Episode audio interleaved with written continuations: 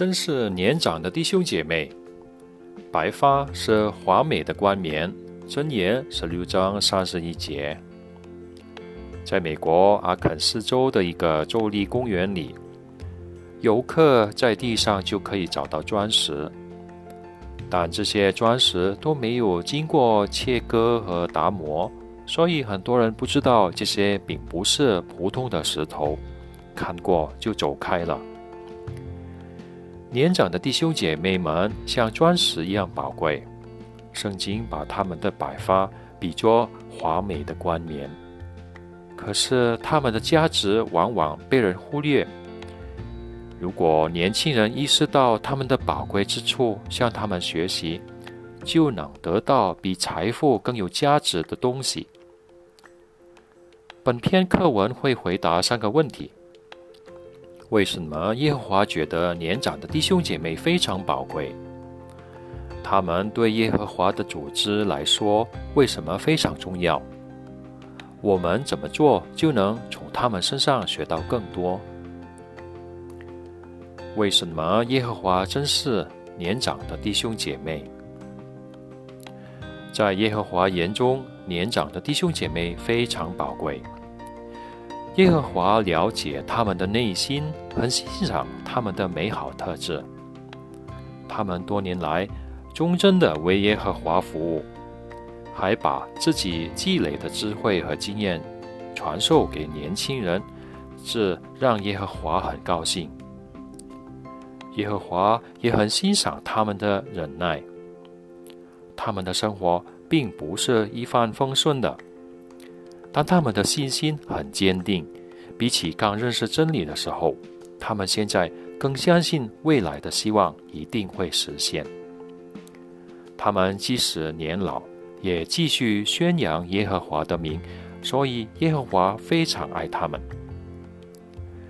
如果你年纪大了，请放心，耶和华记得你做过的一切。你一直热心参与传道工作。还让我们的天父很高兴。你面对过大大小小的考验，有过非常痛苦的经历，但你一直保持忍耐。你服从并维护圣经的正义标准，忠心耿耿的做好上帝组织里很多重要的工作，还培训其他人。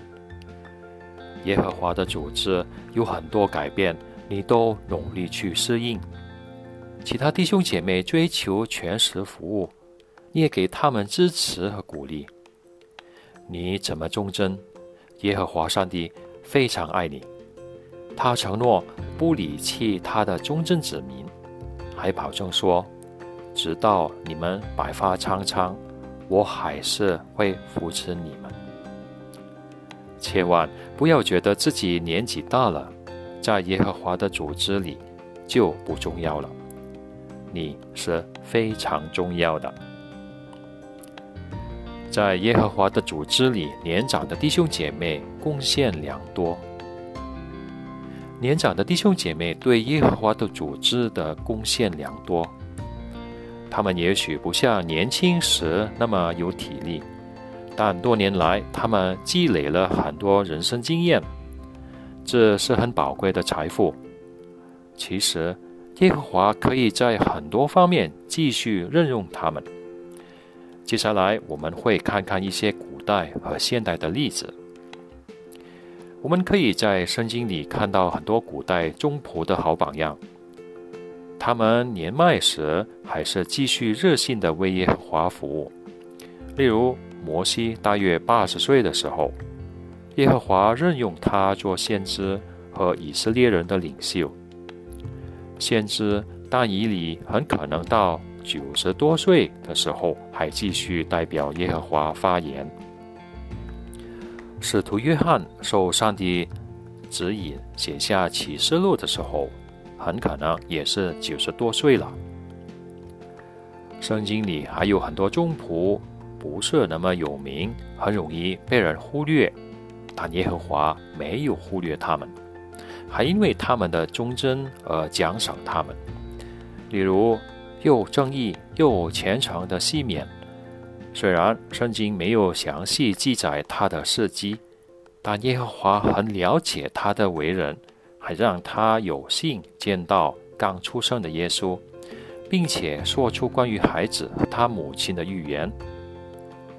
还有，还有女先知安娜，她是个八十岁的寡妇，从没有不上圣殿，就像我们今天经常参加聚会一样。耶和华因此奖赏他。让他也见到了刚出生的耶稣。那对耶和华来说，西缅和安娜都很宝贵。在现代，很多年长的弟兄姐妹也忠贞的崇拜耶和华，为年轻的弟兄姐妹树立了优良的榜样。请看看洛伊斯·迪杜尔姐妹的经历，她住在加拿大。二十一岁就开始做特别先驱，之后她跟丈夫约翰一起做了很多年的探访工作。后来他们又在加拿大伯特利服了二十多年。洛伊西五十八岁的时候，弟兄们邀请她和丈夫去乌克兰服务。他们怎么做呢？他们有没有觉得自己年纪太大了，不能搬到国外呢？没有，他们接受了这个邀请。约翰也被委任做乌克兰分部委员会的成员。七年后，约翰去世了，但洛伊斯还是决定留在岗位上。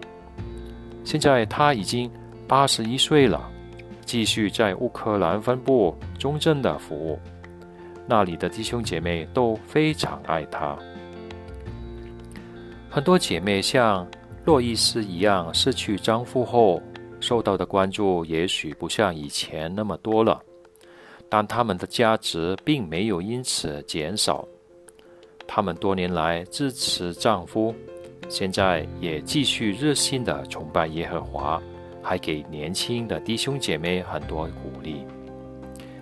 耶和华非常珍视这些姐妹。很多忠贞的弟兄姐妹因为年纪大而不得不住在养老院里，但他们还是非常宝贵。请看看托尼弟兄的例子。一九四二年八月，他在美国宾夕法尼亚州受尽，当时他二十岁。不久后，他就因为拒服兵役，在监狱里被关了两年半。后来，他跟啊希尔达姐妹结婚，生了一个儿子和一个女儿。他们认真的教导孩子学习真理。托尼曾经在三群会众做过主持监督，现称长老团协调人，也做过分区大会监督。还在一个州立监狱主持过申请课程和聚会。现在托尼已经九十八岁了，住在养老院里，但他并没有轻松的安享啊晚年，而是继续竭尽全力为耶和华服务，跟会众的弟兄姐妹并肩工作。我们可以怎样对住在养老院的弟兄姐妹表达关心呢？长老可以尽量帮助他们参加聚会，以及跟会众一起传道。我们可以亲自去探望他们，或者跟他们视频对话、视讯通话。有些弟兄姐妹住在离会中比较远的养老院里，很容易被人忽略。我们要特别关注他们的情况。有些弟兄姐妹不太容易谈自己的事，或者觉得这样做不太合合适。但如果我们主动问问他们以前为耶和华服务有哪些愉快的经历，然后耐心聆听，就会得到很多益处。在我们的会众里，可能就有一些忠贞崇拜耶和华多年的好榜样。我们加深对他们的认识，也许会有一时意想不到的收获。一个姐妹叫哈里亚特，她在美国新泽西州、纽泽西周的一群会中，忠贞的崇拜耶和华好几十年。后来搬去跟女儿住在一起。新会众的弟兄姐妹主动认识他，听他讲了很多以前的传道经历，发现他的人生阅历很丰富。他在一九二五年左右认识真理，那时他总是带着一把牙刷去传道，以防万一要在监狱里过夜。事实上，一九三三年，她曾经两次被关押一个星期，但未信主的丈夫很支持她，在她被监禁时照顾三个孩子。像哈利亚特这样忠贞的长辈，确实值得我们尊重。那关于耶和华和他的组织来说，年长的弟兄姐妹非常重要。他们亲眼见到耶和华怎样赐福给他的组织和他们自己，也从以前的错误中学到了很多宝贵的教训。这些弟兄姐妹就像智慧之泉，我们应该好好向他们学习。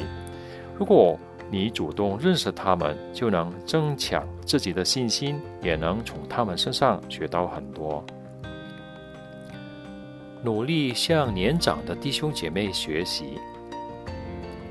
我们应该主动跟年长的弟兄姐妹交谈。他们可能眼睛昏花了，行动迟缓了，嗓音也变得沙哑了，但他们有一颗年轻的心，而且在耶和华那里赢得美名。要记得，耶和华真是他们的理由。继续尊重他们。我们可以向伊丽莎学习，她在最后一天也坚持留在以利亚身边，并且三次对以利亚说：“我不会离开你。”我们要真挚的关心年长的弟兄姐妹，怀着尊重的态度问他们一些问题，比如，我们可以问。你年轻时为什么确信自己找到了真理呢？哪些经历让你跟耶和华的关系更好呢？你一直开开心心的为耶和华服务，秘诀是什么？然后要认真听他们讲自己的经历。你跟年长的弟兄姐妹交谈，双方都能得到鼓励。你会更加确信耶和华一定会照顾自己的子民，年长的人也会感受到你的爱和尊重。他告诉你以往耶和华怎样赐福给他时，他自己也会很开心。外表的美会随着年岁增长逐渐消失，但在耶和华眼中。那些忠于他的人会越来越美，为什么呢？因为他们不断顺应神圣力量的引导，培养出更多美好的品格。我们越是了解他们、尊重他们、向他们学习，就越会看出他们确实是无价之宝。年轻人要正视年长的人。年长的人也要重视年轻人，这样整群会众的信心就会越来越坚定。下篇课文会谈谈年长的弟兄姐妹怎么做，就表示他们重视会众里的年轻人。